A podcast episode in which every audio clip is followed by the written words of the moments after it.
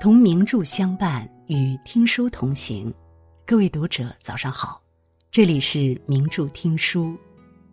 今天和大家分享的文章是：人老了走不动了，提前做好这三件事，为自己幸福留后路。民间有句俗语广为流传：“人老惹人嫌。”意思就是家中老人年龄大了，没有赚钱能力，且健康每日愈下，会让子女越来越厌烦。这句话听起来有些偏激，并非是所有的老人在晚年之后都会被子女嫌弃，相反，一些聪明的老人还会让子女更加敬重。因为聪明的老人都明白，人到晚年腿脚不便，思想退步。真正让自己晚年幸福的根源是保持这三种心态：一、乐观豁达，顺其自然。绍圣三年，苏轼被贬于岭南惠州，这已经不是他第一次被贬，这一次是偏远的岭南。在两宋时期，岭南为蛮荒之地，凡被贬至此地者，无一不是满腹牢骚，常常哀叹。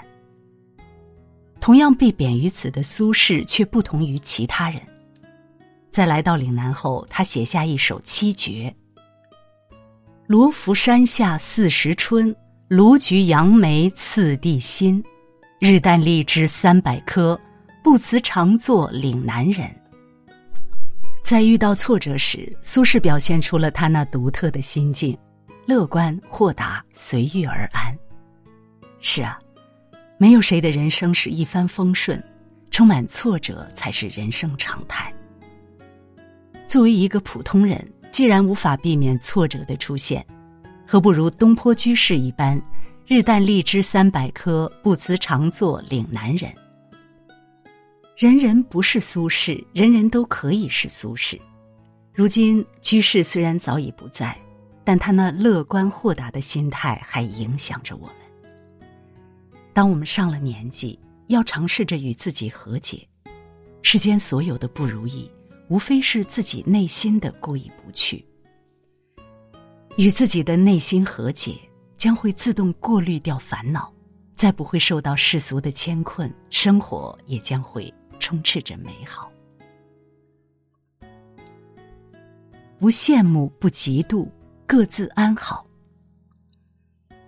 每一个晚年幸福的老人都明白一个道理：生活是多面性的，与其看着别人家的好，不如守着自己家的宝。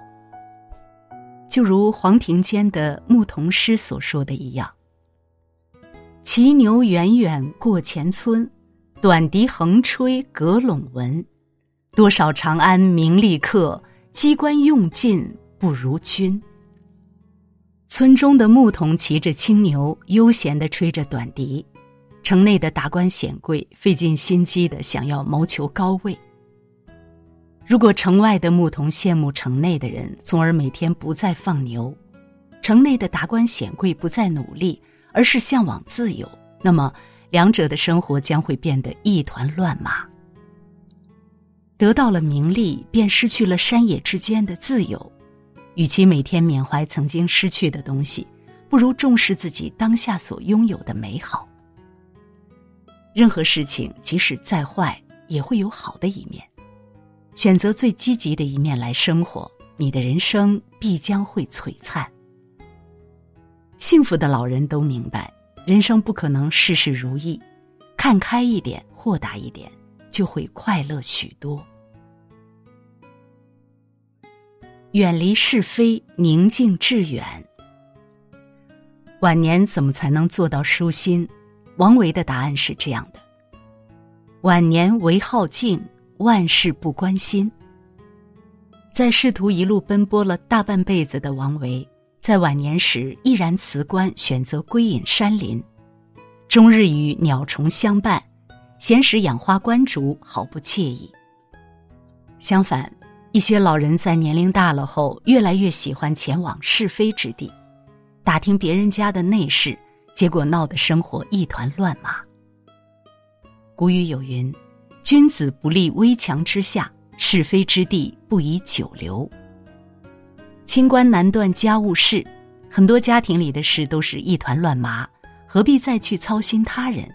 要知道，别人的事自有别人自己解决。即使是自己的亲人子女，也不要轻易掺和到他们的家务事里，让他们自己解决就好。太多的事，其实根本就无法分清是非曲直，越是掺和，越是一团乱麻，反而扰乱了自己的生活。老年人难得清静，能躲就躲，能跑就跑，不掺和，才是晚年最大的智慧。人老了。活着的每一天都是在享福，而福气便是来自于自己。只有自己想开看淡，才能离幸福越来越近。家和万事兴，家兴福自来。点亮再看，愿你余生拥有一颗乐观豁达的心，生活从容且自在。如果你喜欢今天的文章。别忘了在文末点一个再看，也欢迎您留言并转发。名著听书的朋友们，明天同一时间我们不见不散。